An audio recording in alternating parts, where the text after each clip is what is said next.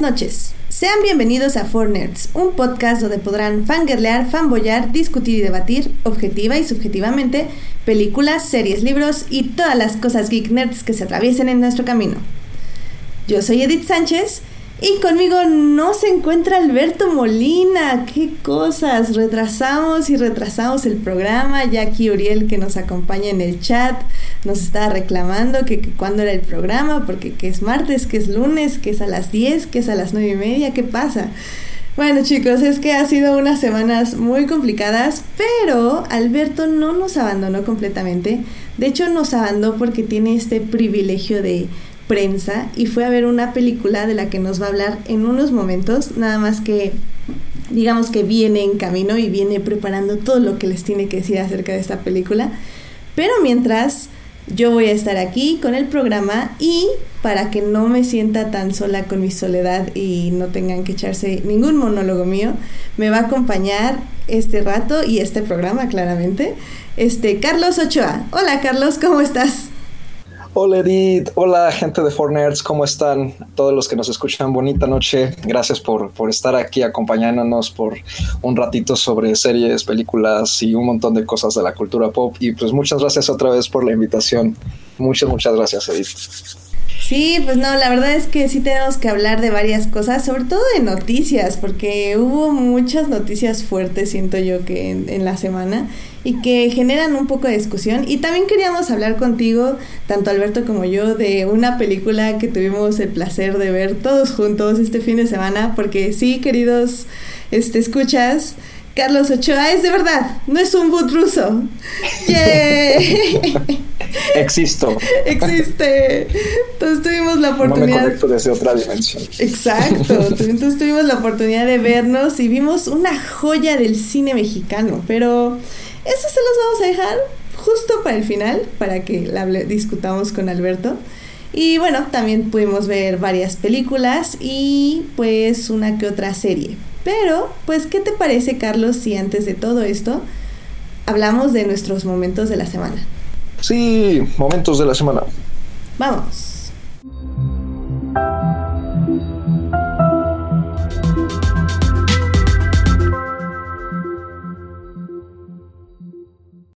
Muy bien, Carlos. Dime, ¿cuál fue tu momento de la semana? Ah, pues me van a decir que qué geek de Marvel soy. este, por, por lo de que este, por lo de que justamente en el, en el anterior programa en el que en el que estuve invitado hablamos de Iron Fist.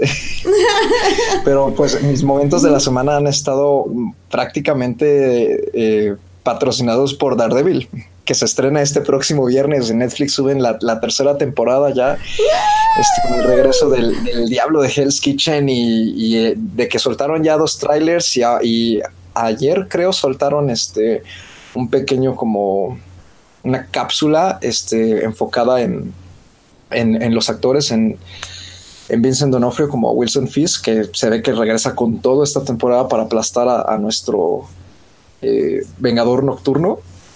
Híjole, eso esos pequeños avances me hacen, me hacen el día, ¿no? Este, se ve muy bien, me encanta el, el tono, me encanta que se ve más oscura que nunca, me encanta que vamos a explorar más, este, de una forma más violenta la dualidad, esta, esta extraña dualidad que tiene Matt Murdock, ¿no? Con su, con su personaje. Y quiero ver también cómo, cómo evolucionan las demás relaciones, sobre todo después de lo que pasó en, The Defenders. Y pues no quitarme el mal sabor de boca que me dejó Iron Fist, porque creo que vas a estar de acuerdo conmigo, Edith. O sea, no nos dejó mal sabor de boca Iron Fist 2. Pero este sí quiero como, como ver algo que esté pues más conciso, ¿no? Sobre todo después de la triste noticia que ya revelaremos en un ratito. Este, ese, yo creo que eso ha sido mi, momento de la semana. Justamente los dos, tres avances que han salido me tienen con la adrenalina. Me, emociono simplemente de hablar de eso. No, y me alegra mucho porque digo, tú sabes, mi política es no ver trailers y no he visto absolutamente nada de Daredevil, pero sí me ha llegado como estas campañas que, el, por ejemplo, la, el, la red social, el Media Manager, está contestando a todos con citas bíblicas y, y, pues sí, toda esta como eh, el, arte ya de los pósters y todo esto se ve súper bien. La verdad, tu emoción por los trailers y todo lo que has visto me emociona aún más a mí. Y pues qué padre, la verdad sí, tengo muchas ganas de ver Daredevil. Eh, la verdad es que estaría padre comentarla, pero yo creo que va a ser hasta como mediados de noviembre, chicos, así que se la pueden llevar con calma porque nosotros nos la vamos a llevar con mucha calma. Con mucha calma, en efecto. Sí, tristemente no la voy a poder ver el, a partir del viernes porque trabajo, entonces este, Sí, igual. Entonces Sí, no, estaremos, yo creo que yo creo que también la veré como hasta finales de octubre, muy muy finales, inicios de noviembre. Sí, entonces, pero, bueno, ya cuando la veremos, la disfrutaremos mucho, definitivamente. ¿Y el tuyo, Edith? Ay, pues mi momento de la semana también tiene que ver con una serie.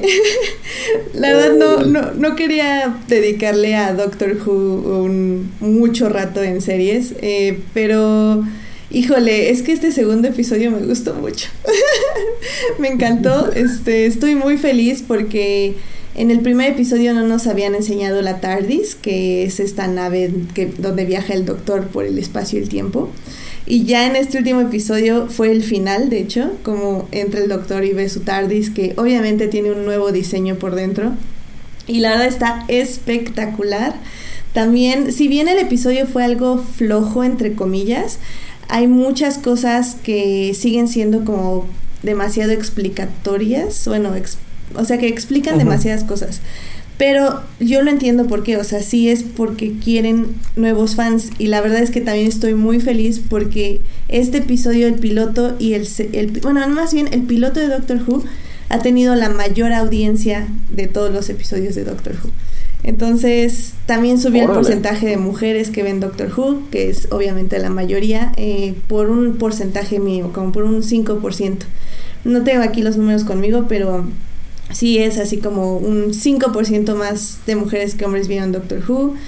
Eh, superó los niveles de audiencia y la verdad sigue siendo muy bonita la serie, eh, sigue teniendo muy buenos mensajes. Jodie tiene un gran rango actoral y eso me emociona mucho porque ah, va a estar padre. Y aparte que también este Chris Krimble, el showrunner, había dicho que no iba a haber como una trama, ya saben, como más larga, o sea, entre los episodios. Pero, oh, sorpresa, al parecer sí iba a haber una trama, ya hay, un niño del tiempo que se menciona por ahí, y también de los Stensa, que es el primer monstruo que tuvimos en el primer episodio. Al parecer sí el doctor va a tener un enfrentamiento con esta especie, lo cual se me hace bien porque sí que sí se me hizo muy raro que en el primer episodio quedara como ah, sí, secuestras humanos y los dejas pudriendo en cámaras de congelación.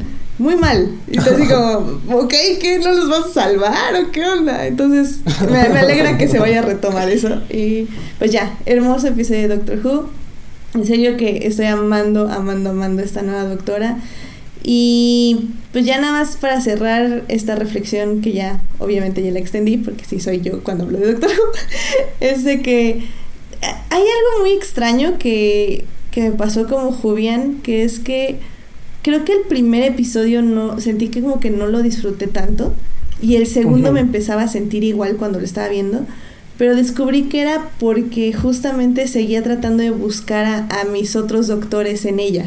O sea, como decía como, ay, eso parece muy del 11, eso parece muy del 10, uy, eso lo haría el 12, o sea, bueno, lo haría Capaldi, lo haría Matt Smith, uy, eso es super David Tennant. Y como que siento que se nos olvidó un poco, bueno, a mí se me olvidó un poquito como justo recibir a la doctora. Y ya me había pasado con Capaldi. Igual también nada más buscaba como qué veía de Matt Smith, qué veía de Tennant. Y, y siempre es bueno recordarlo como Jubian que hay que borrarse el disco y nada, recibir lo nuevo como viene. Y ya luego haremos los paralelos y en Tumblr ya tengo 1200 paralelos por si los quieren ver de todos los doctores con esta nueva doctora y así. Entonces, ah, no sé, solo siéntense y disfruten las cosas. Creo que es un buen consejo, un buen consejo para cualquier cosa, no solo para Doctor Who. Nada, sentarse y disfrutar. y pues ya. Yo, creo, que, sí, en efecto ese, consejo yo creo que aplica para todo tipo, digo, no solamente el, Doctor Who por la particularidad que tiene de este como recast que hace, ¿no? eh, sino en general como para eh, reboots. Creo que a veces es, es, este, es bueno pensarlo así, ¿no? Porque justamente eh, que casualmente la, la película, reboots o remakes, ¿no? Pero casualmente una de las películas de las que vamos a hablar hoy es un remake. Y este, y mientras escribía sobre ella en la semana pasada, justamente al final eliminé eso pero era algo que se me quedó mucho, lo reflexioné mucho, este, este miedo que hay a la palabra remake, ¿no? Que es como, o reboot, que es muy, está muy justificado al mismo tiempo. Este, pero, creo que también, pues hay que estar abiertos a, a, ver cosas nuevas, ¿no? A, probar este, nuevos elencos, ¿no? Este, nuevos estilos incluso, ¿no? Y yo creo que con, con Doctor Who, digo, tú sabes que no, yo no sigo la serie, sí, sí, claro que la ubico, pero no, no la sigo. No, no sé todavía por dónde empezarla. Por este, este episodio, Carlos, por estos nuevos episodios. Tienes dos episodios para ver. Pero, pues igual y sí, oye, aprovechando, aprovechando que va como en cero. Sí, sí, sí, este, va en cero. Para, ahorrarme como un montón de, de, de, serigrafía. Sí, sí, sí. Este, pero yo creo que, que justamente es como un, como que es, una serie que, ayuda mucho a, darle vuelta a la hoja, ¿no? A, este, a, recibir todo de manera fresca. Y creo que la particularidad que tiene esta temporada con la primera doctora, por así decirlo, este, se me hace pues un, gran momento para los jovians como para reflexionar sobre su relación con la serie, ¿no? En general. Sí, sí, sí, sí. Es, son, son buenos momentos. Sigue habiendo trolls, obviamente, pero la verdad me, me, me, ha gustado mucho el amor con la que han recibido a esta doctora y la verdad es que Jodie está haciendo un excelente trabajo. Y sí, lo digo con dos episodios vistos, porque no necesito más para saber que está haciendo un excelente trabajo. y tener fe en el resto de la serie, saber qué tal nos va en guiones al menos. Bueno, pues yo creo que con esto nos podemos pasar a las noticias de la semana. Sí, problemas técnicos. Bueno, en lo que estamos, en lo que estamos con los problemas técnicos, voy a hacerme el, voy a invocar mis poderes telepáticos y voy a contar el momento de la semana de Alberto Molina. Ah, muy bien, me parece excelente. A ver. Porque estoy seguro que no, no, no, no va a estar en desacuerdo. Yo creo que su momento de la semana y también parte de nuestros momentos de la semana es que justamente descubrimos que no somos de carne y hueso, que somos de carne y hueso y no solo entes digitales que se conectan por la red. Y pasamos un día muy bonito. Ay, sí. Muy bonito, hubo de todo, sí, pero sobre todo cine. no el ideal, pero sí. No el ideal, sí, efectivamente, creo que hablaremos de eso un poquito más tarde, pero más tarde. Sí, la verdad es que creo que también eso cuenta como momento de la semana para los tres. Estoy seguro que Alberto no, no, no lo va a renegar. fue, fue, muy bonito compartir un, un, buen rato juntos este sábado y este, sobre todo después de, de, la colaboración que hemos tenido y una vez más les agradezco mucho siempre su invitación al programa. Noticias de la semana. Eventos. Trailers. Hashtag no vean trailers. Chismes. En 4Nerds. Mira, yo para empezar justamente quería retomar de tu momento de la semana una de las noticias más importantes, siento yo, que es la cancelación de Iron Fist. Eh, Iron Fist ya no va a tener una tercera temporada, al menos en Netflix.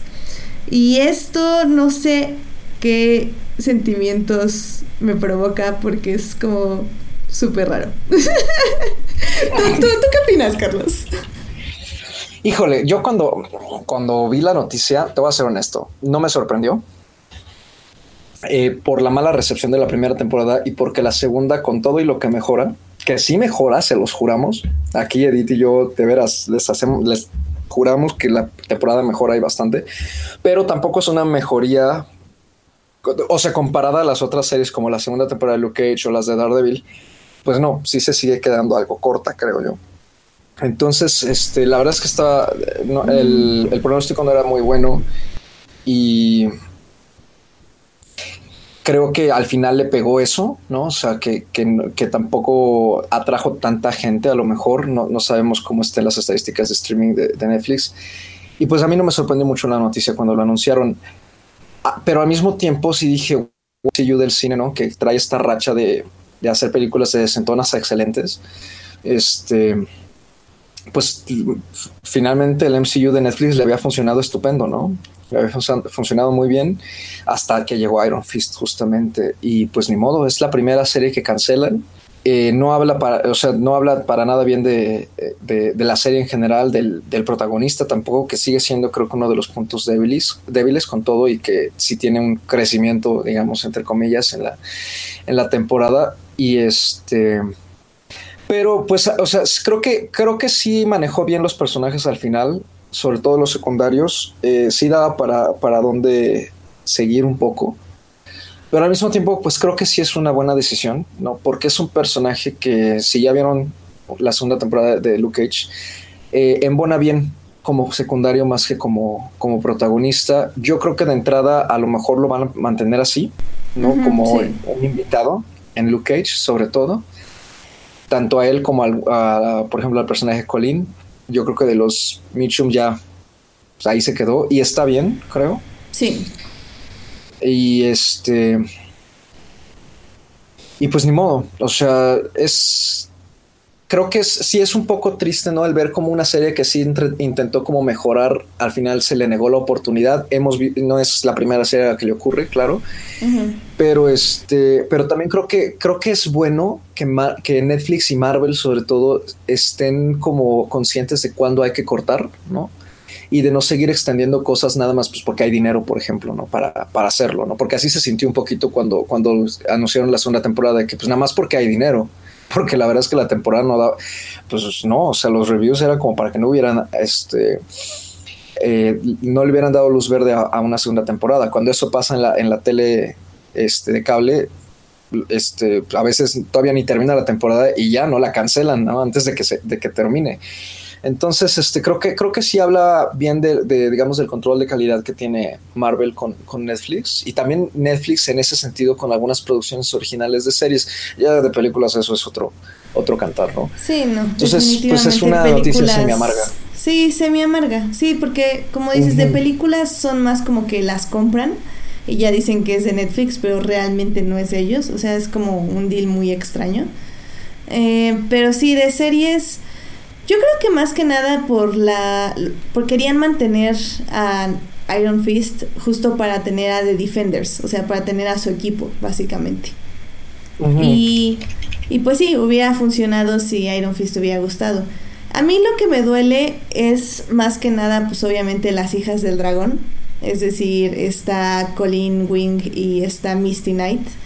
Eh, la verdad me, gustó mucho la dinámica que tuvieron esta temporada, ya lo dije en el review. Mm. Y definitivamente creo que ahí hay un potencial. Y de hecho ese potencial todavía se puede cumplir porque puedes hacer un spin-off de ellas. O las puedes meter en, en una otra serie, no sé. O sea, creo que hay posibilidad de ampliar muchas cosas de Iron Fist, pero sin Iron Fist. Y y espero que Netflix o quien esté encargado de este universo como que lo vea, o sea, que vea que hay hay cosas buenas de Iron Fist que obviamente no se vieron esta temporada porque pues ya nadie le tenía fe a esta serie, pero que funcionaron y funcionaron bien y que pueden seguir funcionando bien, pero pues pues a ver, o sea, a ver qué pasa y pues sí, está bien, está bien que también nos quiten series paja y y series que pues, al final del día es que o sea yo al menos yo soy completista pero pues llega un punto en que ya no puede serlo sabes y es demasiado y ya ahorita de CW ya también estoy así como ya es que ya no puedo ver Arrow y ya dejé Flash gracias a Dios ya nada más quiero ver Supergirl por tortura masoquista y y este y Legends of Tomorrow porque es la mejor serie de CW y ya o sea sabes entonces que nos quiten Iron Fist está bien, pero sí me duele. Sí, como dices, es como semi amargo el asunto. Aprendan, aprendan televisoras, que así es como hay que manejar ciertas series que duran demasiado y... sí, ya sé, no, sí. Y pierden, pierden vapor. Pierden vapor, efectivamente. también salió el teaser de Aladdin. Eh, Ay, sí. Este sí lo vi porque es un teaser y porque obviamente no dice absolutamente nada. Hashtag no vean trailers, si vean, vean teasers. Exactamente, el primer Siempre cuando el teaser dure menos de un minuto. Ah, y sean puros planos abiertos de básicamente la película. o sea, realmente Ajá. no dice absolutamente nada.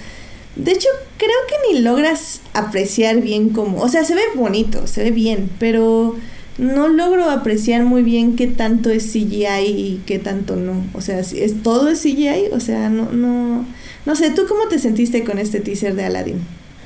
Pues mira, a mí la verdad, este, quien me sigue en mi, en mi timeline en Twitter sobre todo, sabrá que no soy fan de los remakes que está haciendo Disney. Ya sé que hace unos minutos hablé sobre el- lo complicado, lo controversial de- del concepto remake reboot. Sí, yo lo sé. Este, no, eh, cada quien, este, o sea, hay, hay algunos que se me parecen lógicos, hay otros que no. En el caso de los Disney, creo que, creo que sí se le hace una especie como de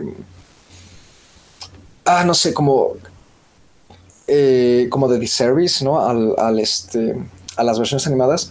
Entonces, cada, cada, cada que sale uno me anima menos, ¿no? Entonces, este, después del fiasco que me llevé con la Bella y la Bestia, eh, Aladdin, la verdad, no se me antoja en lo absoluto. El reparto no me llama eh, para nada.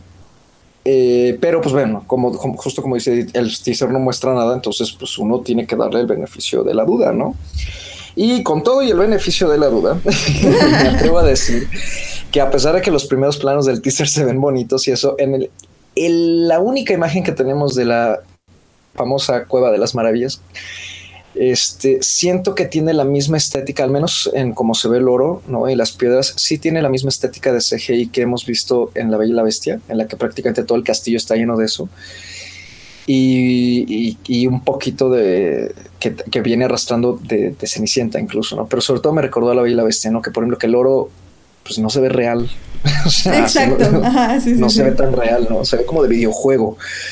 Entonces, la verdad, ya con eso mm, no me sorprende porque es la estética que justamente ha adoptado Disney para estos remakes, no sé por qué. Pero eso ya a mí no me deja un buen sabor de boca, pero finalmente, o sea, es un teaser de cuánto, como 30, 20, 37 segundos, entonces, pues ni modo, habrá que esperar hasta a lo mejor diciembre que saquen el tráiler completo con algo como Mary Poppins o algo así. Este, aunque corre el rumor de que para, para diciembre va a salir el primer teaser del Rey León, que ahí sí Dios nos libre, porque, bueno. Entonces, de entrada, sigo con la duda. Ni modo. No me odian. sí. No, no, y, y digo, ahorita también este Uriel que nos está escuchando aquí en Periscope nos está diciendo que él también está como que Mulan le rompió el corazón. Ahorita le pedí detalles de esto. Pero sí, definitivamente no son, como ya decíamos, de varias cosas. O sea, son remakes que no, no son para nosotros, son para la audiencia más joven, supongo yo. Em, pero sí, definitivamente nos acercamos a ellos, pues con curiosidad, sí, pero con mucha precaución, porque... ah, no, definitivamente hay mucho sí, hay ahí, no me gusta, no me gusta, no me gusta. Eh, híjole, bueno, o sea, digo, no, no quiero extender esto más de, lo- más de lo Sí, necesario sí. porque da para un programa entero, por supuesto, pero este, pero por ejemplo, eso que dices de que quizá es para las generaciones jóvenes, pero, pero realmente funciona así, porque yo creo que el, el digamos, el 80, 70, 80% de la audiencia que he visto en estas películas, pues somos justamente nosotros, ¿no? O sea, la Sí. generación que, que creció con, con las películas animadas y, y siento aparte que son películas, o sea, es que uno puede ver, incluso desde las viejitas tipo La Bella, la Bella Durmiente y La Espada de la Piedra, pero, pero en específico las del Renacimiento Disney, creo que son películas que, o sea, yo puedo ver ahorita, buscar en YouTube cualquiera, eh, las encuentras en excelente calidad eh, en la mayoría de los casos y no, no envejecen, no, no pasan de moda, no envejecen, se mantienen muy bien y en cambio yo creo que, por ejemplo, La Bella y la Bestia en dos, tres años pues, o sea, no, no, no, no le va a salir muy No. beneficioso su, su aspecto visual. No, sí, no, y muchas otras cosas, sí, definitivamente no, no va a ser... Ah, sí, creo que es como, sí, Eh. sí, creo que es como, no sé, como no, no, no hacer de menos a las animadas, pero como que sí es hacerlas a un lado muy feo, ¿no? Sí, como si no importaran. O bueno, no sé. Ah, ah, sí, sí, sí, sí, es, es feo. Y digo, ahorita este Uriel nos está diciendo que justo no le gusta esto de que no va a haber música y que tampoco va a haber, bueno, nada de Mulan al menos, eh, no va a haber música, no va a haber Mushu, etc.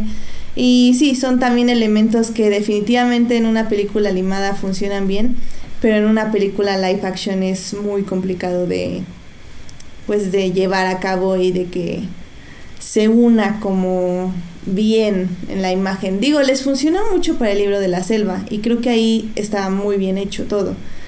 Pero sí, Disney definitivamente no, sus películas live action no me han... O sea, están bonitas, las ves, las recuerdas, pero se te olvidan como a la semana y media, más o menos.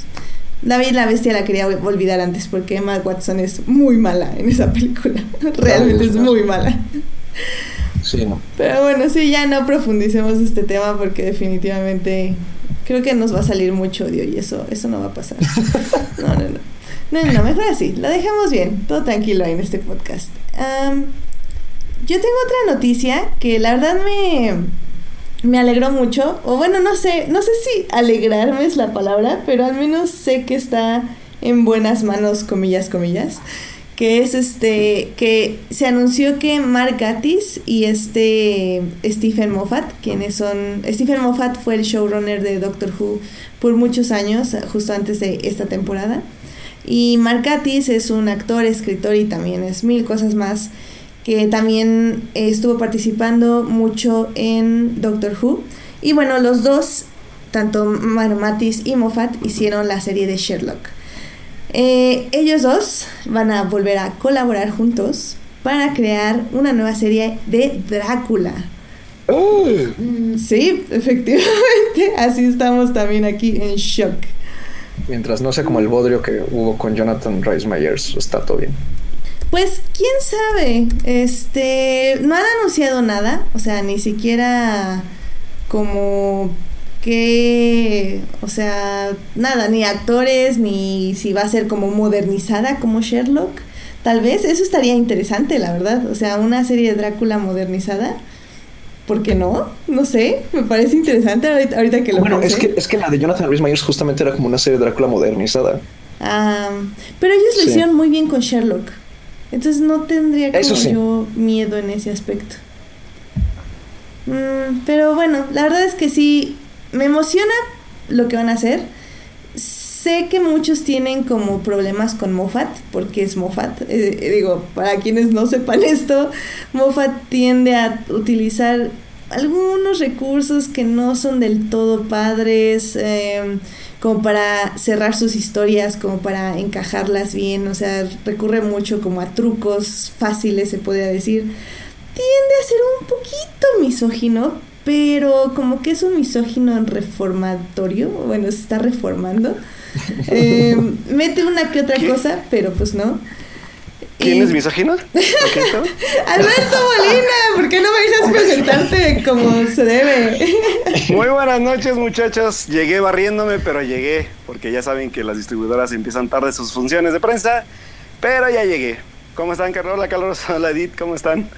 Bien, bien, bien. Aquí tuvimos que sobrevivir mil problemas técnicos sin ti. Sí, es lo que me dijeron, pero qué bueno que sobrevivieron. Pues más o menos. Me tomé ¿eh? la libertad de comentar tu, tu momento de la semana. ¿Y cuál fue? Ah, pues tendrás que escuchar el programa completo para oírlo. ¿Qué? y pues mira, mientras estamos en vivo en Periscope. ¿eh? Ah, sí, ya, ya vi. Qué interesante. Sí. ¿Cómo, cómo sucedió eso? Pues ah. porque YouTube crashó y fue toda una historia triste. Pero estamos en las noticias de la semana, Alberto. ah, perfecto. Entonces llegas justo a tiempo porque pues yo de hecho ya no tengo noticias más que esto. Entonces bueno, vamos a esperar más detalles de Stephen Moffat y de Mark Cathy sobre esta nueva serie de, de Drácula. ¿Sobre la serie de Drácula? Exactamente. Uh, uy, ya tengo noticias. ¿No es la única que has dicho? No, también ya comentamos el teaser de Aladdin y la cancelación de Iron Fist. Sacando ya las noticias que yo traigo bajo la manga, pues no sé si Edith ya habló del nuevo póster del Arrowverse y de lo sorprendente que es ver en diferentes papeles a los personajes de este universo de CW y de DC. ¿En, en papeles qué? Eh, lo que pasa es que, es que eh, básicamente en el póster, de hecho muchos pensaron que era fanmade porque se ve Yo chafa. también pensé que era broma. Sí, Pues es que, es que CW Se ve hace, chafa. hace pósters muy chafas. Yo no sé quién diseña sus pósters, pero todos parecen fanmade. Y fanmade malos, o sea, ni siquiera los buenos. Pero Sí, bueno, básicamente en el póster, eh, Stephen Amell está vestido no como Arrow, sino como Flash. Y Flash está vestido como Arrow, o sea, este Justin, ah, no me acuerdo su nombre, pero bueno, está vestido con el traje de Arrow. Entonces esto básicamente nos dice que en este nuevo crossover van a estar todos los papeles invertidos. Y de hecho, a esta noticia también le puedo sumar una foto que se filtró, entre comillas, porque creo que la puso Stephen Amell, este, de Superman, de Tyler Hoechlin, vestido como Ah, con el Superman traje negro. con el traje negro. Entonces, es. eso va a estar interesante. La verdad es que los crossovers no nos han quedado nada mal. Y a pesar de que no están las grandes leyendas del mañana, la mejor serie de CW, eh, pues sí, ya tiene muchos, muchas expectativas. Tanto este swap de, de, de trajes como a Superman con traje negro. Y también, pues, este, la llegada de Batwoman. Entonces, que, que justo ahorita Stephen Amell anunció que la acaba de ver ya con el traje y dice que se ve increíble. Pues a ver qué tal. Muy bien, sí, pues la verdad es que hay que ver, sobre todo tú, tú, Edith, que eres la que más sabe de este tipo de cosas. A mí me sorprendió la verdad el póster porque sí se veía muy chafa y neta dudé si era, si era real o no, pero ya vi que sí. Sí, sí, es real. Aunque usted Pero no lo crea. Pues bien, pues esperemos a ver que no decepciona a los fans como nunca lo ha hecho, creo que con los crossovers que nos ha dicho Edith, así que pues vamos, vamos a ver qué, qué, qué tal le va. Les va con esto, sale el 9 de diciembre el episodio de... Bueno, son empieza el 9 de diciembre el evento, ¿no? Que son cinco capítulos o algo así, ¿no? Sí, empieza el domingo con Flash. Ajá. Luego, creo que era Flash Supergirl Arrow. Creo que era en ese orden. Porque se invierten horarios. Eh, pero pues Muy a bien. ver, a ver qué pasa. Sí. Perfecto. Y bueno, pues pasando a otras noticias de las que ya tenía apuntaditas. Pues resulta que para la nueva película de James Bond, como ustedes saben, pues ya se, se nos fue el director que nos habían prometido, que iba a ser Danny Boyle. Y pues mientras sabemos quién se va a quedar en su lugar, que no sé, no, no recuerdo, todavía no hay.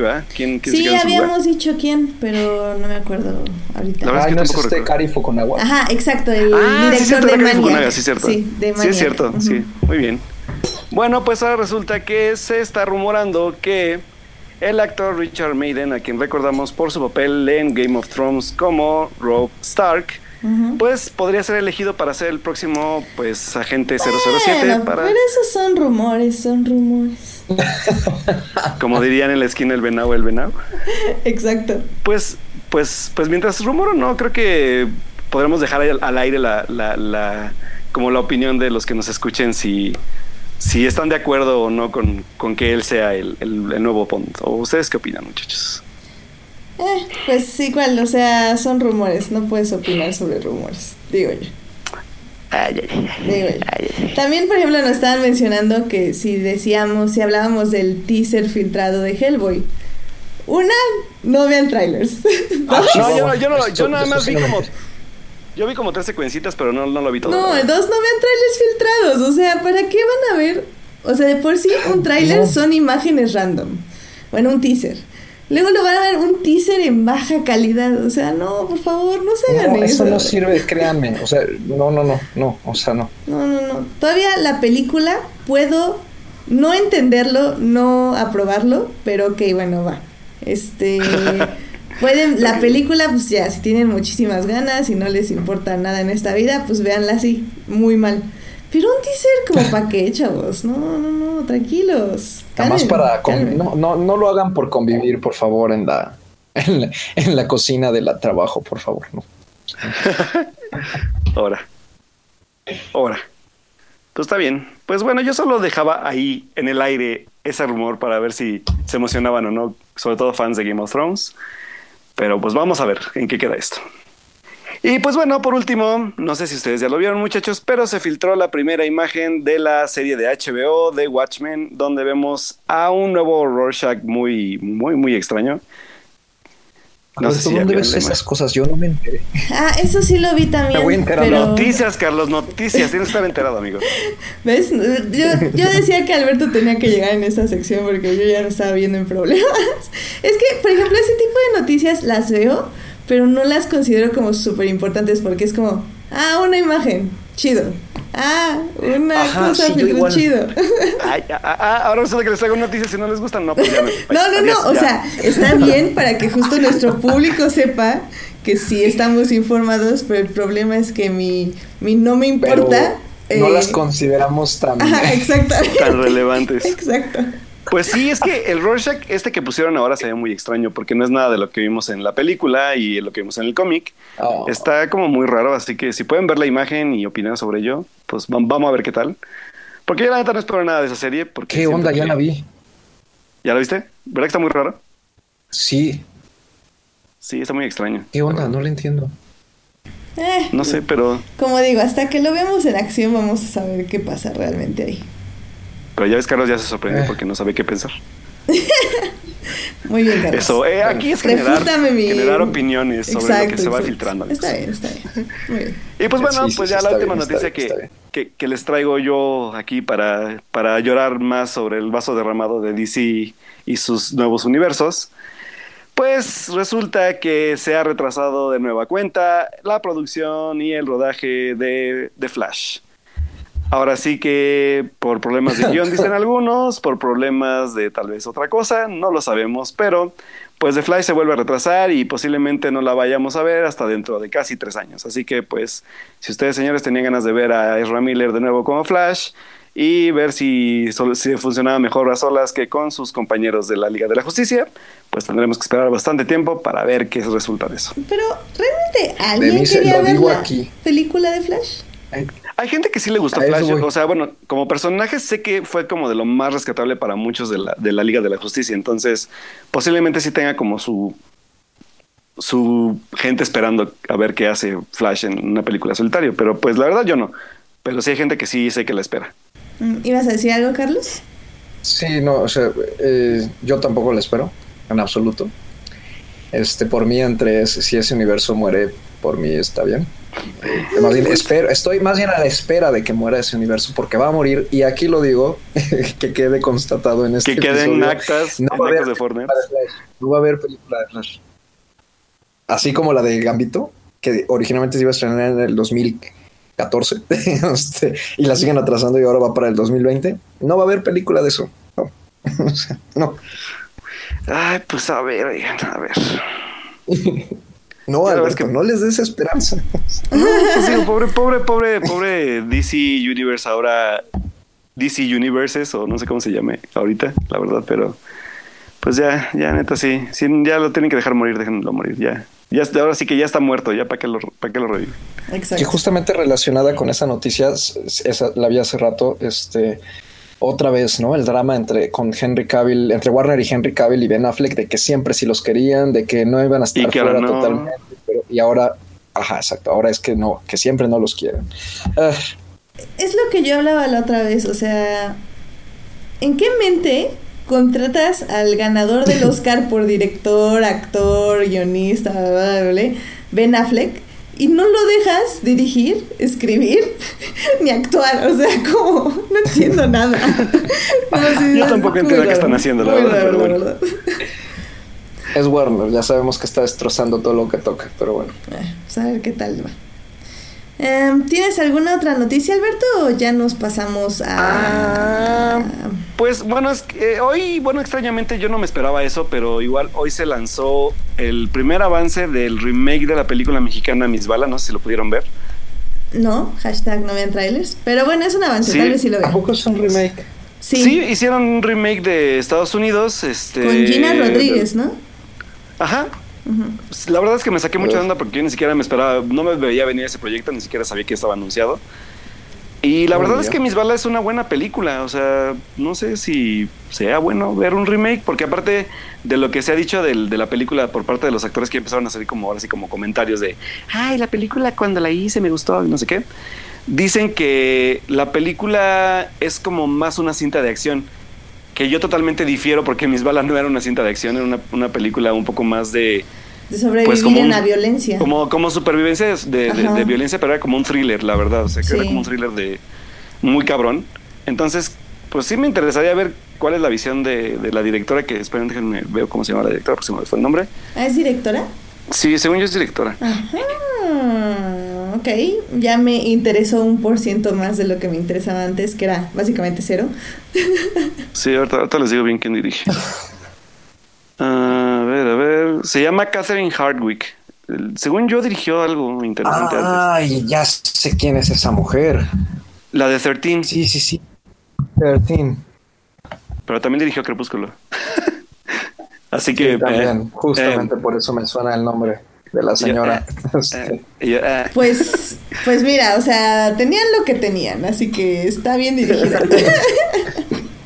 Supongo. Pues sí, digo, vamos, vamos a ver qué sale de esto y este y pues que la verdad si no han visto Miss Bala, por lo menos la mexicana, sí les recomiendo verla porque es una es una buena película, es una película muy por así que muy fuerte, pero este también creo que no sé si, o sea, a mí lo que me preocupa es eso, ¿sabes? Porque Miss Bala habla desde el punto de vista del mexicano, bueno, del de México y de cómo se, se vive la violencia, ¿no? O sea que no sé si al momento de americanizarla o de hollywoodizarla vayan a quitar totalmente todo ese tipo de cosas y la vayan a enfocar más como un tipo de, de película de narcotráfico y de como suelen hacer los gringos, como, como Sicario 2, por ejemplo, ¿no? Sí, claro. yo siento que Entonces- se va por esa línea, ¿eh? Sí, yo también, o sea, de lo que vi en el tráiler es como la línea que van a tomar, así que pues bueno. Pero así que pues sí, si quieren verla, sí les recomiendo que mejor vean primero la, la original y vean un poco más de la crítica que hace a, a la violencia en el país y ya pues después criticamos ya la otra cuando salga bien y, y la destrozamos si es necesario. ¡Yay! ¡Yay! Porque no nos encanta destrozar películas, ¿verdad? De hecho, ¿sabes qué? No, no. Yo pienso que vamos a dejar las series para la siguiente semana y ya nos vamos con los estrenos, porque necesitamos destrozar una película y tal vez entrar en una discusión como filosófica acerca de lo que debe ser el cine y lo que deben hacer las óperas primas, ¿les parece? Perfecto, vámonos.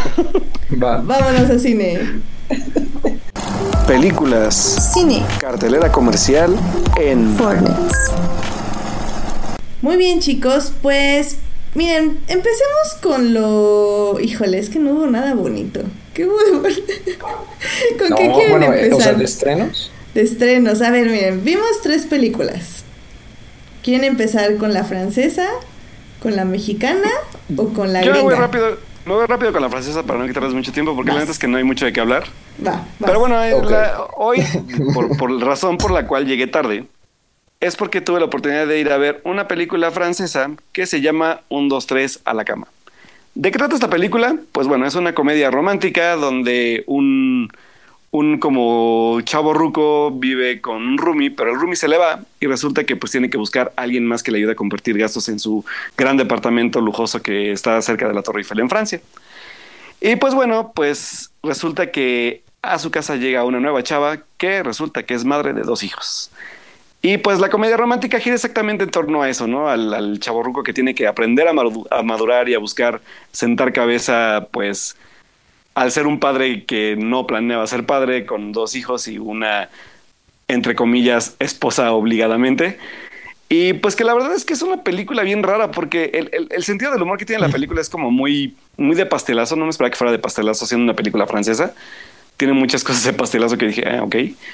Y también es como una, es un, es una película que es, va mucho como al, al, a lo burdo y a lo exagerado de la actuación, sobre todo del protagonista, que, es el personaje de, este chavo ruco que, que tenemos de protagonista, y que la verdad es que es, tiene un ritmo bien, bien irregular. Por, por, por momentos se trata de ser como muy dramática, y después nos salta otra vez como a la parte como, como del humor exagerado de, parte de él.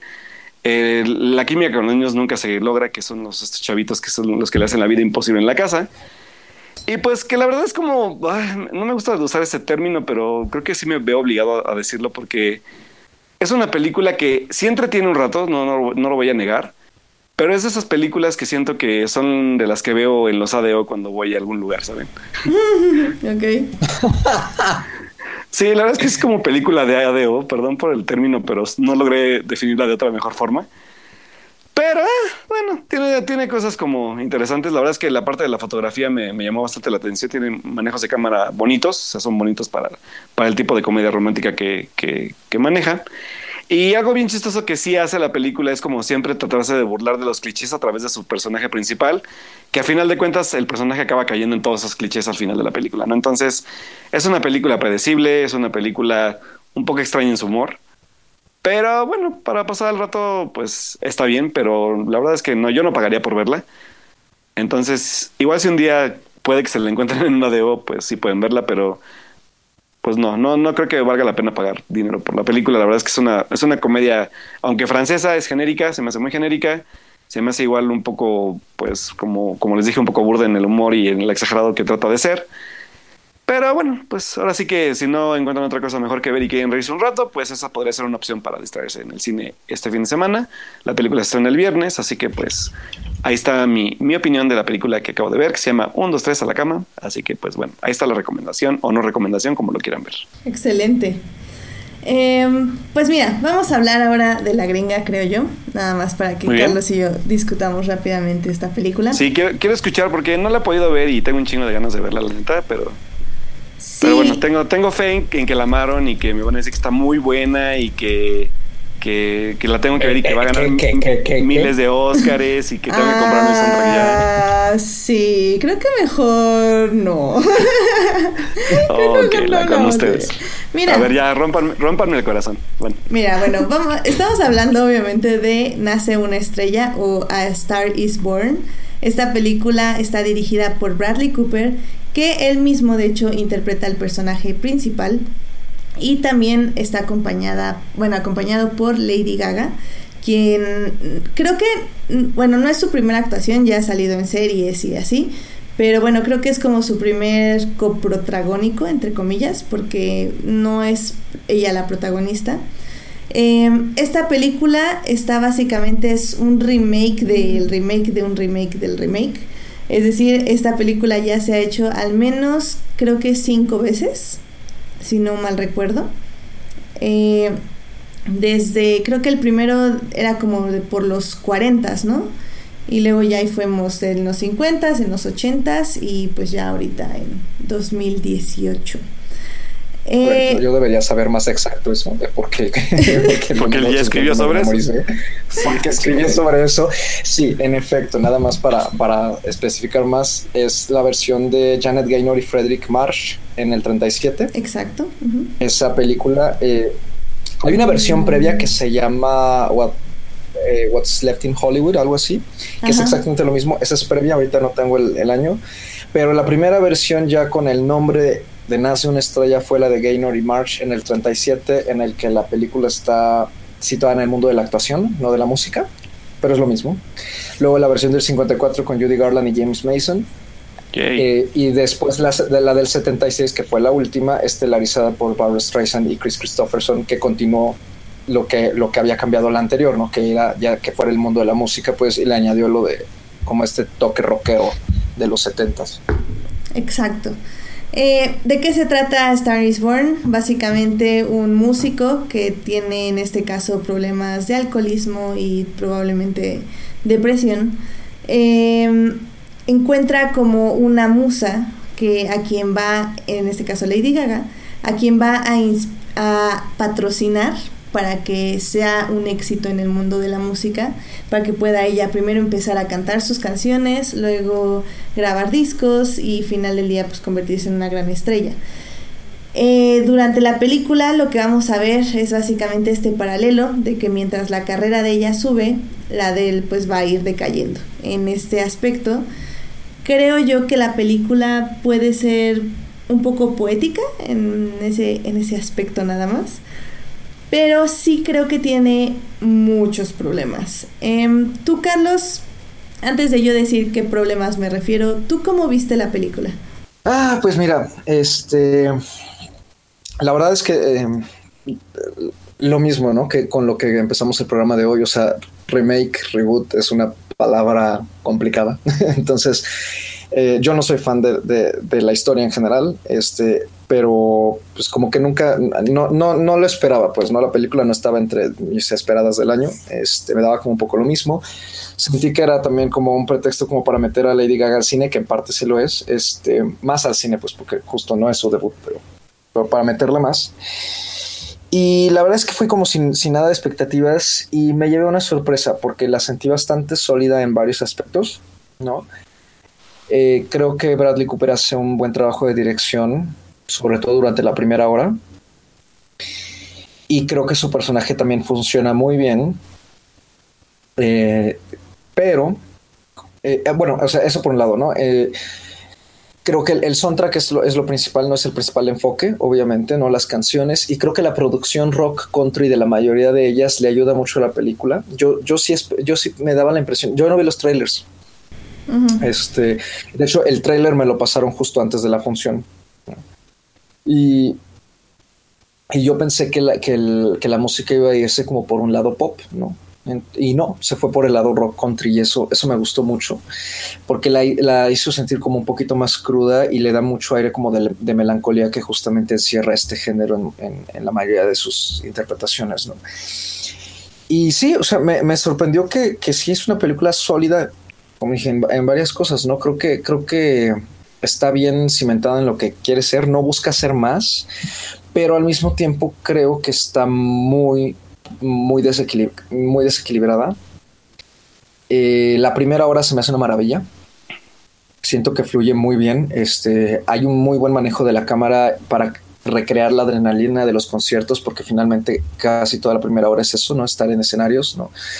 Este, Jackson conoce a Ali y la invita a que, pues la invita primero a, a, que pase así una noche escribiendo con él, ¿no? Y así que se conozcan y luego le invita a que lo acompañe eh, a que vaya a un concierto y luego a que suba al escenario, ¿no? Y así, este, y todo eso creo que fluye estupendo, la química entre ellos dos es muy buena.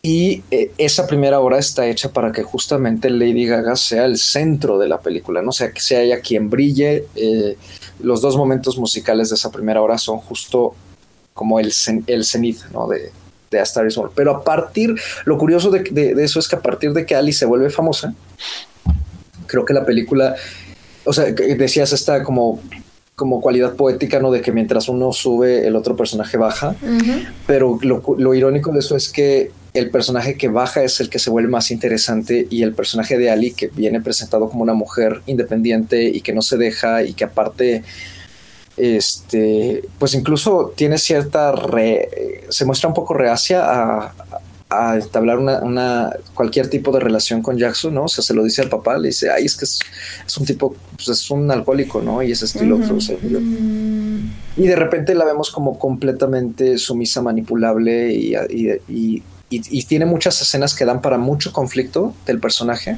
uh -huh. eh, y no las explotan, ¿no?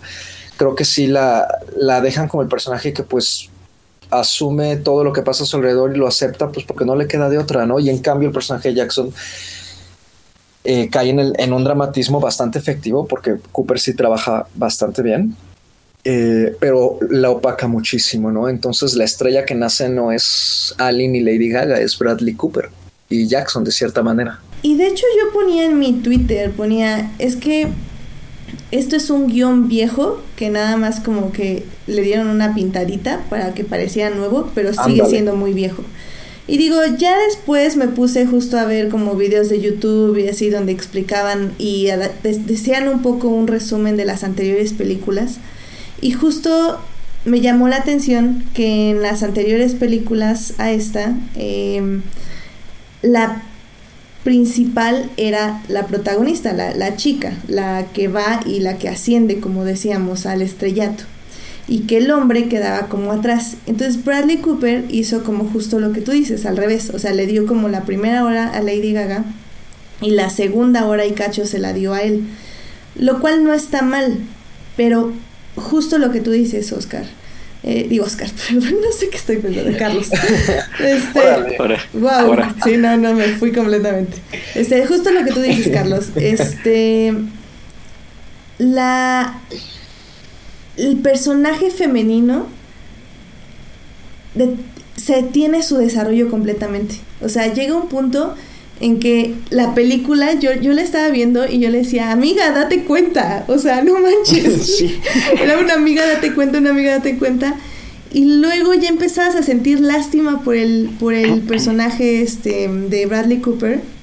Pero era como... Y por ella, ¿no? Es que, bueno, por él, en cierta forma, porque decías, chale, o sea, va, ok, toda esta película está hecha para que yo sienta lástima por él, pero realmente todo lo que le está haciendo a ella es horrible, pero la película me está manipulando, comillas, comillas, para que yo me sienta mal por él. Y el final, que es una tragedia, spoiler, habla un poco Pues sí, más ajá. sobre mm, sobre cómo también un poco es que quiero expresarlo de manera que se entiendan Em, hay como muchas personas y creo que lo decía también eh, Hannah Gatsby en su en su performance en su stand up que piensan que el artista tiene que estar deprimido para hacer gran arte y creo que eso es un poco el final, el, el mensaje de la película.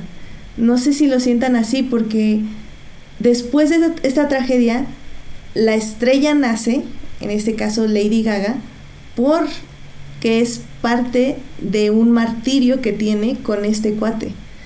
Y entonces se vuelve una gran estrella gracias a lo que le pasa a él. Entonces me parece súper problemático porque es como primero es una amiga date cuenta, luego es un pobre tipo borracho que básicamente le arruina la, la, su, la vida a su esposa, pero pues pobre tipo borracho, y luego es como es una gran artista porque está súper triste su vida y por eso eso lo hace grande. Entonces eh, yo era así como, ok, sí, la foto sí está bonita y y las imágenes y muy bien llevado, la edición está bien. La película ya era muy larga en algún punto justamente por este desarrollo, pero pero híjole, no sé, todo el mensaje me pareció súper problemático, todo, Sí, todo, sí le pesan sus dos horitas, ¿eh? Sí, no, y pesan mucho. O sea, yo le hubiera quitado 45 minutos. Fácil. O sea, Sí, Sí, ¿no? yo creo que fíjate que, o sea, que yo también sentí eso. Por ejemplo, me empecé a dar cuenta con ciertas escenas, como por ejemplo cuando hay, hay una secuencia en la que ella está, eh, bueno, ella ya firma con una disquera y este y está dando una presentación y Jackson no va porque pues cae en el alcohol, claro. Y yo pensé, o sea, ella se nota que ella lo quiere ahí, bla, bla, bla, pero la siguiente escena que tienen juntos y ella lo va a buscar y ella le dice así como de, simplemente no lo vuelvas a hacer. ¿no? Ujú. Y le- así le da como una palmada en la espalda y le dice, este, te quiero, ¿no? Y es como, ¿y ya? O sea, sí. Sí, sí, no, o sea, sí. no hay conflicto realmente. La, la contienen mucho. Y lo mismo pasa con el de- y, y dejando de lado a Jackson, o sea, incluso cuando ella, por ejemplo, se nota que tiene cierta presión por parte de su nuevo manager que le pide hacer que se que le pide que se es que se adhiera a ciertos parámetros de la industria musical, no ya sea Ah, en términos Sí, de, sí, sí. de moda, no en términos de looks, no de su aspecto, de su estilo, no este que es parte por lo que también el personaje de Jackson empieza a tener problemas, ¿no? Que, eh, pero ella nunca se ve como problematizada por eso, ¿no? Y, y a mí se me hizo una oportunidad muy desperdiciada incluso a nivel actoral porque Lady Gaga es una artista que sí ha tenido sus encontrones con, la, con las disqueras y la industria musical de una u otra manera. Entonces creo que era algo que ella pudo haber, que, se- que ella pudo haberle sacado mucho jugo si, si se le hubiera escrito el papel de esa manera y el que no lo exploren, eh, obviamente, vamos, la película es bastante larga, pero creo que fue una oportunidad bastante desperdiciada. No sé si no querían irse por, el, por la típica trama de las presiones de la fama, pero, pero es que el personaje presen- siendo presentado como alguien tan aguerrido ¿no? al inicio, daba para eso, ¿no? Y en cambio que el enfoque sea Jackson, digo, claro, es triste, pero sí se siente chantajista, por supuesto. Y, y de hecho también en varios videos de YouTube donde estuve como haciendo mi investigación rápida, sí lo que resaltan un poco es que las anteriores películas, sobre todo las que se enfocaban en las artistas como actrices, no como cantantes, justo sí mostraban este sistema hollywoodense de cómo se crea a un a un este a un- una persona famosa. Y creo que aquí Bradley Cooper trató de hacer lo mismo, pero como tú dices, o sea, no hay ningún tipo de conflicto, porque a mí no me parece mal que el personaje de Lady Gaga quiera literal hacer un twerk en Saturday Night Live, donde una canción ya súper popera y súper horrible, pero que a ella le parezca bien. O sea, eso, eso no me parece que esté mal. Lo que me parece que está mal es justamente lo que tú dices, que no hay un desarrollo de por qué a ella dice, ok, yo acepto al sistema, venga a mí el sistema. Digo, porque si nos enfocamos en que la actriz es Lady Gaga, pues sí, uno diría, bueno, tendría que haberle dicho no, fuck the system. Pero bueno, va, si tu personaje, como en tu película, tiene que abrazar el sistema y que le guste el sistema, está bien, nada más desarrollamelo y dime, porque lo único que estamos viendo es este cuate alcoholizado, traumándose porque su musa está perdiendo la dignidad, cuando no es cierto, o sea, realmente nada más está aceptando el sistema para ser famosa y ya, o sea, y no hay nada de malo en eso, en cierto grado pero tampoco lo tienes que satanizar tanto, ¿sabes? Porque siento que hasta la culpan a ella de que el otro recayó, lo cual es un poco cierto, pero también luego tratamos este tema de la depresión, entonces también hay que tratar otro tema sobre la depresión, pero pues es complicado porque no lo estás desarrollando. Entonces, ah, no sé, muy problemática. La verdad sí me dio mucho para pensar esta película y, y ni, ni, quiero pensar porque todo está mal escrito, entonces ¿para qué le pensamos? Ah, lo soy. o sea, mi, mi, corazón se acaba de romper como 10 mil veces ahorita que están hablando, pero bueno, está bien. Mira, baja el soundtrack, está muy bueno. Escúchalo mil veces porque sí está muy bonito. La verdad Ah, es que verla sí cantar yo- a yo estoy ella, la piel, a mí sí me gustó, a mí la piel se me enchinaba nada más de verla cantar. O sea, verla cantar así con, con ese, como esa carga dramática y todo, me fascinó, a mí me fascinó. Creo que el soundtrack es lo que hace soportable a la película. Eh, eh, en eso último estoy de acuerdo, pero palabra clave que acaba de decir Edith, verla. ¿no? A mí me pasó lo mismo, de hecho por eso la primera hora se me hizo tan mágica, ¿no? O sea, porque la ves, ¿no? La ves cómo interpreta las canciones y de que, por ejemplo, cuando pierde el miedo en el escenario, eso me gustó mucho. Muy fácil. Pero este, estos últimos eh, días que he estado escuchando el soundtrack, por no, lo- no lo he escuchado completo, la verdad es que entre que más lo escucho, menos me gusta. Siento que Mm. eh, eh, sí, funciona muy bien con la película, está muy bien insertado y las canciones en general están muy bien eh, distribuidas a lo largo de la película. Pero creo que ya cuando, cuando se trata, cuando separamos la película del soundtrack, el soundtrack pierde mucha fuerza. Ah, mira, ese, ese ejercicio yo no lo había sí. hecho. Sí, en primera porque varias de las canciones se sienten como incompletas. Justamente las dejaron como en la película, que es como un pedacito, como un minuto, minuto y medio, Mm, en la mayoría de ellas. Entonces, eh, eh, uno esperaría que en el soundtrack estuvieran completas. Y la Sí, verdad es que algunas no lo están. Mm, qué mal. Y, Y qué mal porque... y entonces, no sé, eso a mí me saca de onda, me saca mucho, mucho de onda. Este, pero en la, este, la- lo compensa que tiene varias canciones que en la película se utilizaron y esas sí están completas y están bastante buenas, la verdad. No, y, y de hecho, pues obviamente como buena cinéfila me quedé a ver todos los créditos. Y muchas las escribió Lady Gaga. Y muchas las, bueno, todas están producidas por Bradley Cooper, obviamente. Pero pues sí son originales, o al menos, bueno, en mi ignorancia creo que son originales, o al menos ella las escribió. No, pues. sí. Sí, sí, sí, sí lo son. Entonces, pues bueno, ahí están chicos. Si Sí. quieren ver primero el soundtrack y luego ver la película, ver la película y oír primero el, después, después el soundtrack, creo que funciona. Y Muy bien. pues bueno, al menos de que quieras decir algo más, Carlos, yo creo que podemos concluir esta película. Sí, no, ya podemos apagar esta estrella. Sí, ya, y olvidarla. Porque... Qué, po- qué poético. Qué poéticos. Sí, es que, ah, no sé. No, demasiado conflictivo. No. No, no, no, no, ni para qué me desgaste. Ya, olvidamos. Borrar. Delete. Tin, Muy bien. Porque otra película que quiero borrar de mi mente, pero no puedo porque Ay, viene incluida con un muy buen rato con ustedes, de hecho. Este, Así es. Entonces no la puedo borrar, pero la quiero borrar. Pero no la puedo borrar.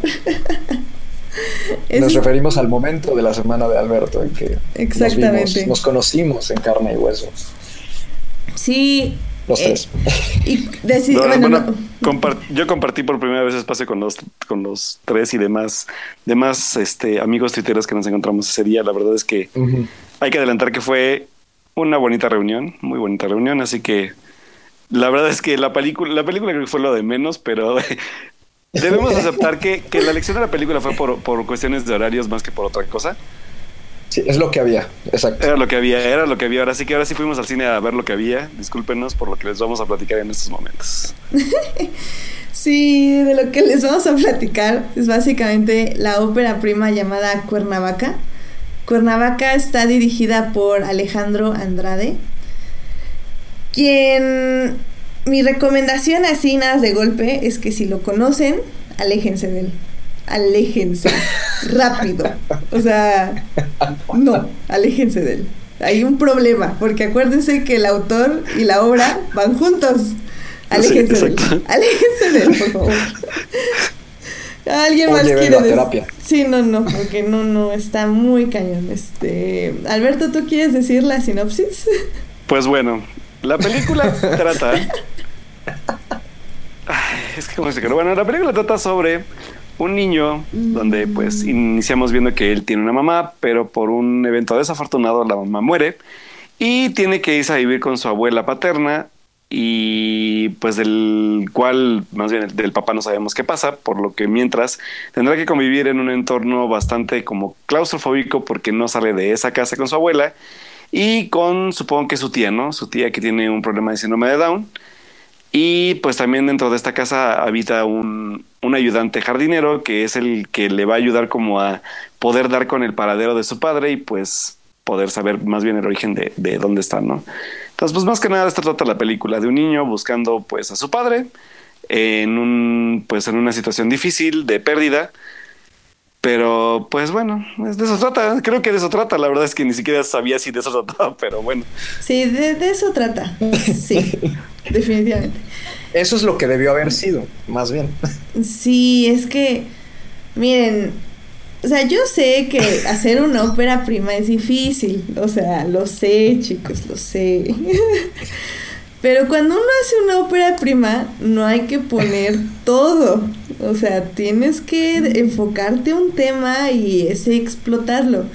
Porque cuando le metes todos tus traumas psicológicos, este, depravados y no sé qué otras cosas, no funciona. no funciona. Por más que tengas una cámara bonita, buena fotografía, porque eso sí es cierto, sí tiene una buena fotografía, tiene una cámara que graba así en slow motion bastante bonito, también buena iluminación. Y también otra cosa que, que sí le resaltamos es que tiene un buen sonido, o sea, se oye todo muy Sí. bien, muy limpio, Sí. súper bien, buen sonido, Alejandro Di Casa. Este, pero, híjoles, que hay un problemón con toda la película. ¿Tú quieres explicar alguno de los problemas, Carlos?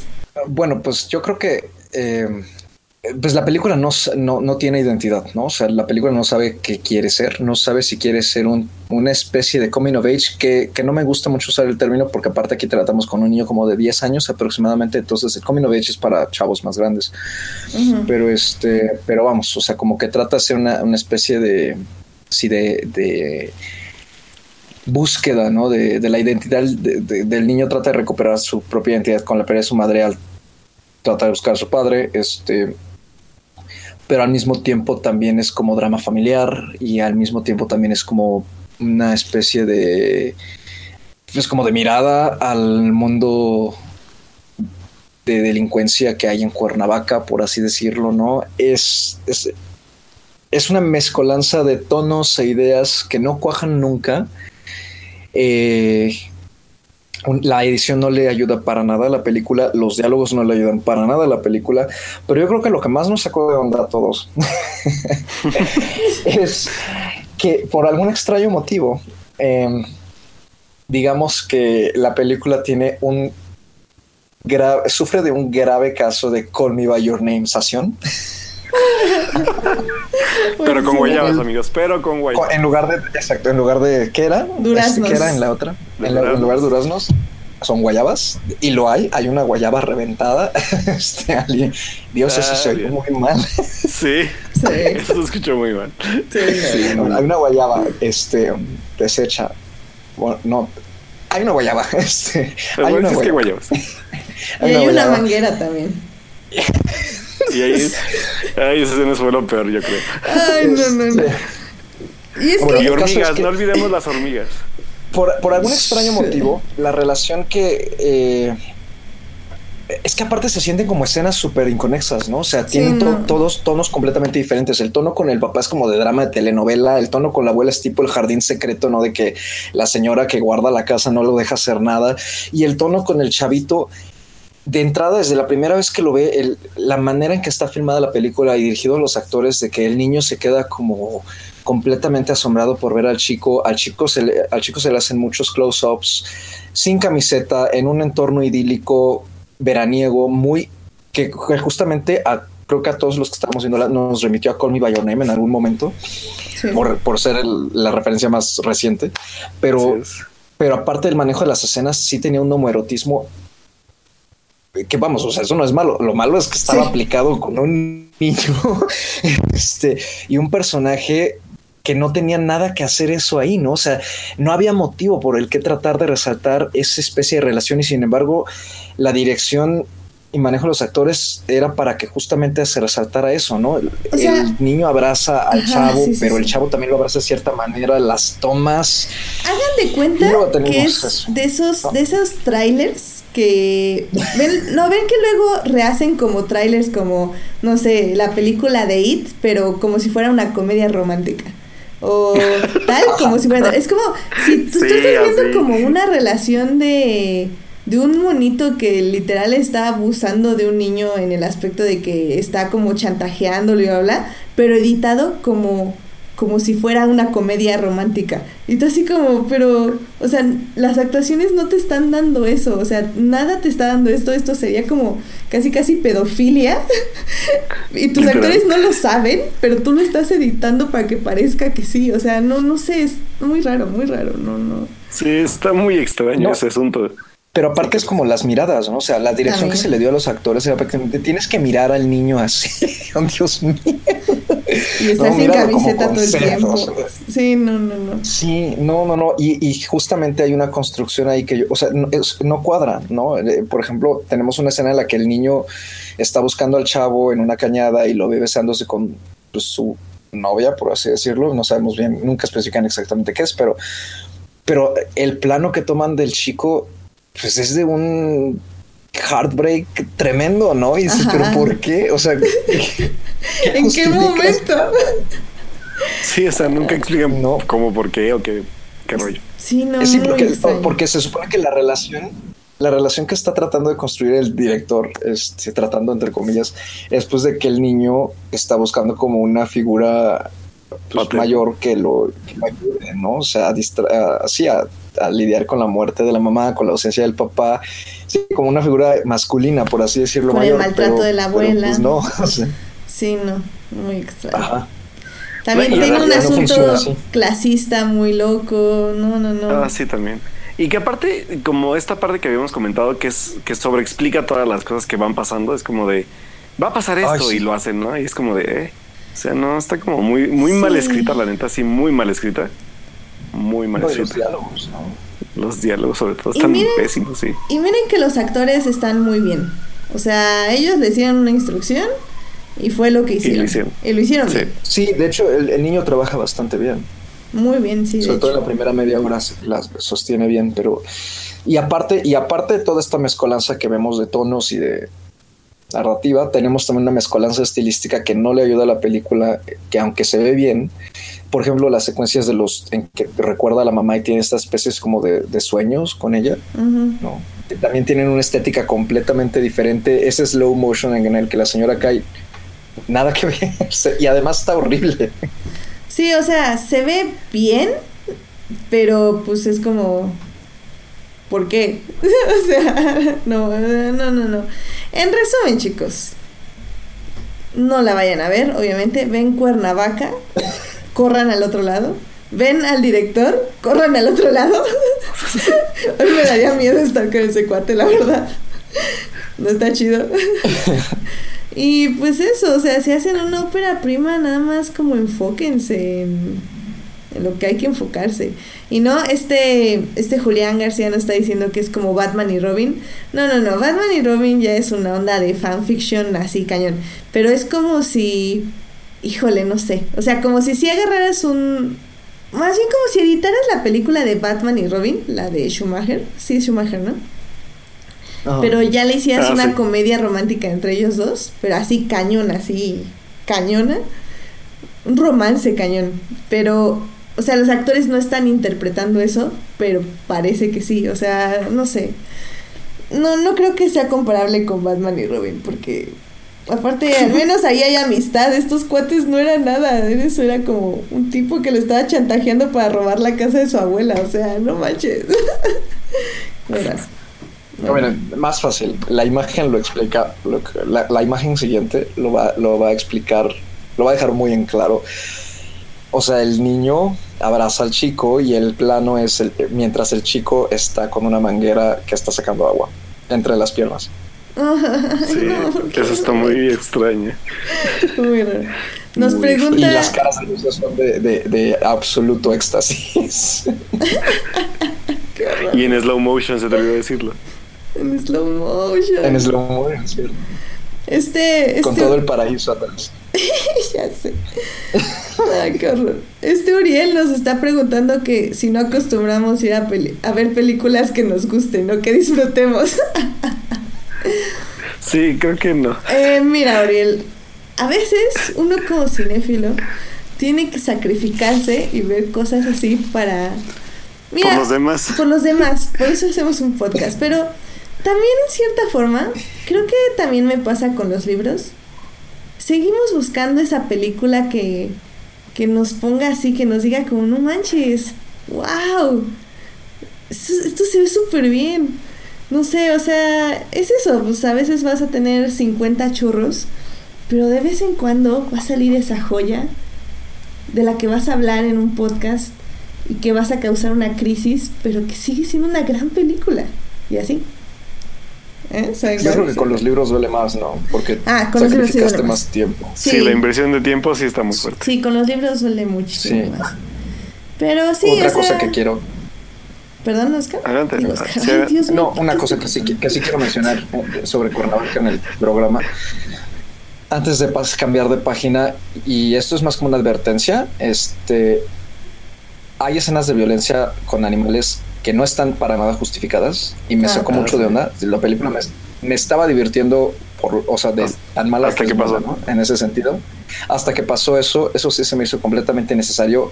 Estaba, no estaba justificado, no había razón de ser. Ese perso el personaje, ese personaje que, que comete ese acto de violencia, creo que incluso estuvo mal manejado para eso. Lo deja muy mal parado, además.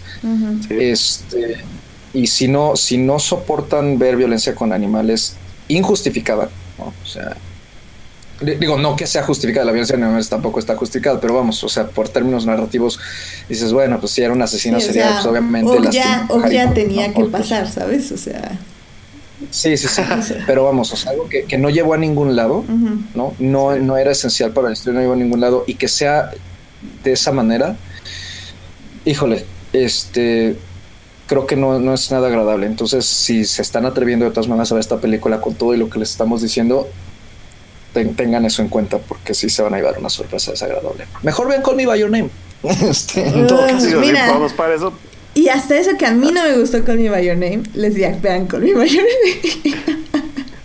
Digo, o sea, pues, si quieren ver un drama bien hecho de eso, pues en, ese, en esa temática, vean, vean Call Me By Your Name, claro. De hecho, ¿saben qué? En mi timeline, de hecho eso debió haber sido también mi momento de, se- de la semana, pero me llegó como una secuencia de una película que se llama Cuba, que creo que está filmada en el 63, ahorita les digo, pero híjole, se veía impresionante y, y ya tengo unas ganas de verla, ahorita está en YouTube, ya la encontré en YouTube, pero, pero híjole, tengo muchas ganas de verla porque tiene una secuencia impresionante. Se, ah, se llama Soy Cuba. Sí dije Soy Cuba, ¿verdad? Ya ni sé qué digo. Soy horrible. Soy Cuba y se Cuba. estrenó en el 64. Híjole, y, se ve muy, muy impresionante. Y, y si ven esa secuencia, véanla así completa, está ahí en mi Twitter, si quieren ahorita la retuiteo para que la tengan ahí a la mano. Pero véanla porque a eso es a lo que me refiero con que el cine te sorprende, o sea, y te, y te llena de emoción. Con una sola secuencia te puede provocar tantas emociones. Y eso es lo que buscamos en el cine y por eso a veces nos chutamos churro tras churro. Porque sí, o sea, a veces tenemos estas grandes producciones que nos emocionan y que nos divierten, pero también queremos estas películas que, que al final del día también hablen sobre, sobre lo que sentimos, sobre lo que somos, sobre lo que queremos ser. Y hay directores que lo logran y lo logran muy bien. Y luego hay muchas sorpresas. Es por eso que Alberto y yo les decíamos de vayan a un ambulante y métanse a cualquier fusión, función. O sea, pueden ver un churro como este, horrible, o se pueden encontrar una joya. Es que nunca lo sabes. Y eso es lo hermoso de ver cine y de ver cine el que sea. Y eso es lo padre. Entonces es como mi recomendación. No vean Cuernavaca, ya les dijimos, pero métanse a ver cualquier otra que no conozcan. Ay, qué triste. Tú, Alberto, algo que quieras decir de Cuernavaca para cerrar. Pues no, la verdad es que, pues como dijimos, si, Ah, si van a atreverse a verla, pues ya les advertimos todo lo que pueden encontrarse en ella y aún así si quieren verla, pues coméntenos qué les pareció o no les pareció. Así que pues bueno, no voy a, no, no voy a hablar más. No, sí.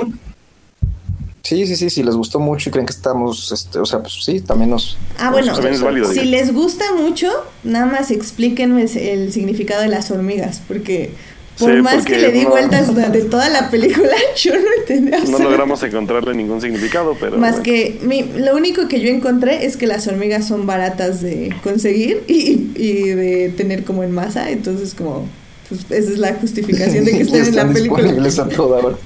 Exactamente, es como ¿qué animal está disponible? Hormigas, bien, hormigas. o sea, no entiendo.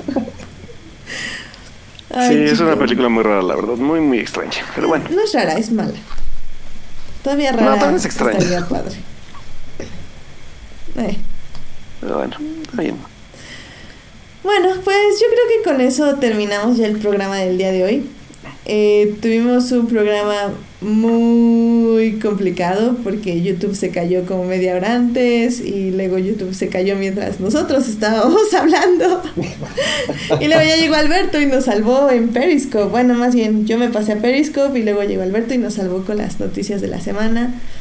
Em, obviamente si ya no están escuchando en iTunes o en Hearties, pues ya esto va a tener mucha más coherencia y no les va a tocar toda, todo nuestro sufrimiento de Carlos y mío en, en YouTube como, nos oyen, contesten, Lo siente. nos escuchan. Pero bueno, aún así queremos agradecerles obviamente a todos los que nos acompañaron en esta transmisión en vivo, que estuvieron ahí bajando su aplicación de Periscope y viendo cómo funcionaban estas cosas. Eh, sobre todo a Uriel, que estuvo desde ayer preguntando sobre el programa, a Julián García, que también ahí andaba, y vi que se estuvo conectando Alberto Morán también por ahí en Periscope, entonces pues muchas gracias por escucharnos en vivo y gracias a todos los demás que se unieron a esta transmisión aquí en Periscope. ¡Yay! Yay. Y pues también muchísimas gracias a Carlos que me pudo acompañar al inicio del programa, este, que no sé por qué le estoy cambiando el nombre. Culpo a culpo a la vida porque tengo sueño. Ok. Pero muchas gracias, Carlos, en serio, qué, qué gusto tenerte por aquí. No, ya saben que muchísimas gracias por la invitación. Es un placer y un gusto estar aquí charlando de, de cine, series y noticias con, con ustedes. Y cualquier cosa, ya saben, me echan un grito a, a Twitter, ¿no? Este, con mi usuario, arroba charles-rider. Este, y pues ahí pueden ver todo lo que, de lo que me quejo, lo que me gusta, lo que no me gusta. Que a veces siento que, que es más lo que no me gusta que lo que me gusta. Este, últimamente ha sido así. Este, y ahí mismo está, sale luego lo que escribo para Sector Cine. Este, justamente pueden revisar este, mi, eh, mi crítica de, de Nace una estrella que salió la semana pasada. Este, ahí échenle un ojo y igual me, me siguen comentando qué, qué, les pareció. Y, este, y pues muchísimas gracias de nuevo por, por escucharnos y ah, ojalá, ojalá se, se, restaure YouTube para pronto. ya sé. Sí, ojalá. Y tía, este, es un apocalipsis de, de, de, de, la internet. Sí, un apocalipsis. Y tenemos que usar Periscope y aprender a ser millennials decentes. No. No, porque. ya vas a tener que escribir en computadora en lugar de libretas, Alberto. No, porque. oye, oye, Alberto, y por cierto, aparte de escribir en tus libretas, ¿dónde más escribes? Pues bueno, muchachos, a mí me pueden encontrar en Twitter con mi usuario como Alberto Molina, con doble O, igual en Instagram como Alberto-Molina, para que vean igual ahí las reseñas de Instagram TV que sigo esperando algún día volver a retomarlas, porque la vida es dura y no he tenido tiempo de hacerlo, pero pues ya prometo regresar pronto a hacer esos videos que solía hacer y compartirles mi opinión sobre lo que voy viendo. Y pues también en Síntesis Hidalgo o Síntesis Web me pueden encontrar también ya escribiendo las reseñas.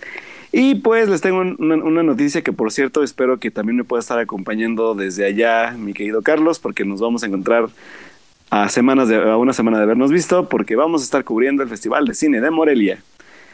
Así que, pues, esperemos que el lunes podamos hacer una, un enlace rápido con Edith desde allá para platicarles, pues, cómo fue el inicio del festival y, qué, nos esperaba ver un poco, porque tenemos funciones el lunes en la noche, ¿verdad, Carlos? Eh, sí, tenemos funciones el lunes en la noche, todo el domingo, este, en general. Así que, bueno, eh, esperemos sí, vamos a tener una semana ocupada. Esperemos aunque sea grabarle un audio edit para mandárselo y ya que pueda por lo menos pasárselos para que les platiquemos cómo fue el, fueron los primeros dos días del inicio del festival. Entonces, pues, pues atentos porque vamos a estar cubriendo Morelia inesperadamente. No creímos que fuéramos a ir, pero bueno, Carlos sí, yo no, pero pues ahí vamos a estar los dos haciéndoles el resumen de lo que va pasando pues desde allá y pues obviamente yo mi también la parte de, de cobertura la voy a hacer a través de síntesis para que también estén al pendientes. Y pues obviamente también a través de textos que voy a ir escribiendo, pues yo creo que también en parte en, en esta red que tenemos que es la cuarta pared y también en, en, mi perfil personal. Así que pues vamos a estar, voy a saturarlos mucho de mucha información de Morelia, muchas fotos, muchos videos, mucha información, muchas reseñas, así que pues estén pendientes de mi cuenta y pues tanto de Fortnerds como de las otras redes para las que escribo. Excelente, y yo me acabo de dar cuenta que voy a estar sola la próxima semana. a ver, te voy a ver aquí no queríamos la noticia así. No queríamos la noticia así tan fuerte, pero pues ah, era, era, aprovechar también el, el, el, rating para que la gente también cheque el programa el otro lunes para que vean, para que nos escuchen hablar del festival también desde acá. Ah, sí, la verdad, cuando regresen tenemos que discutir al menos dos películas que me gustaría saber la opinión de ustedes. Y pues obviamente que tienen que quedarse y aplaudir al final, obviamente. Claro, claro, y digo, para... ver las dos.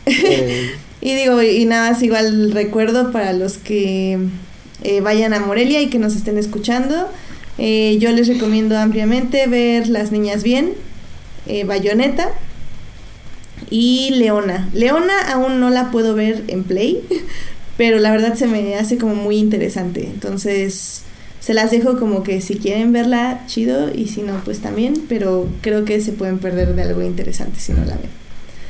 Bueno, aprovecho el espacio para decir que si, que si alguien de los que nos está escuchando consiguió boleto para Bayonetta, lo odio. Porque yo no conseguí. ni modo, así es la vida. Y pues de, de, todas formas, el siguiente lunes de ese les vamos a estar dando las recomendaciones porque recuerden que del Festival de Morelia, luego aquí en la Ciudad de México empieza también un ciclo de lo mejor del Festival del Cine de Morelia. Entonces ahí también les podemos dar. Lo, mejor entre comillas, pero bueno. Sí, bueno, pero pues pueden ver algo de lo que ustedes vieron y que les van a recomendar. Claro, eso sí. ¿Eh?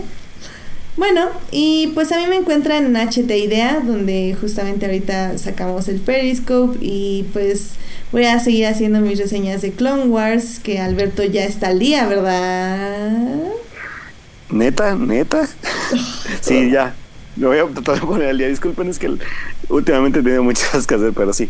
Sí, sí, sí, sí me voy a poner al día. Perdón, ya no me a 10, bye. no, bueno, yo también me voy a poner al día porque sí me atrasé un poquito.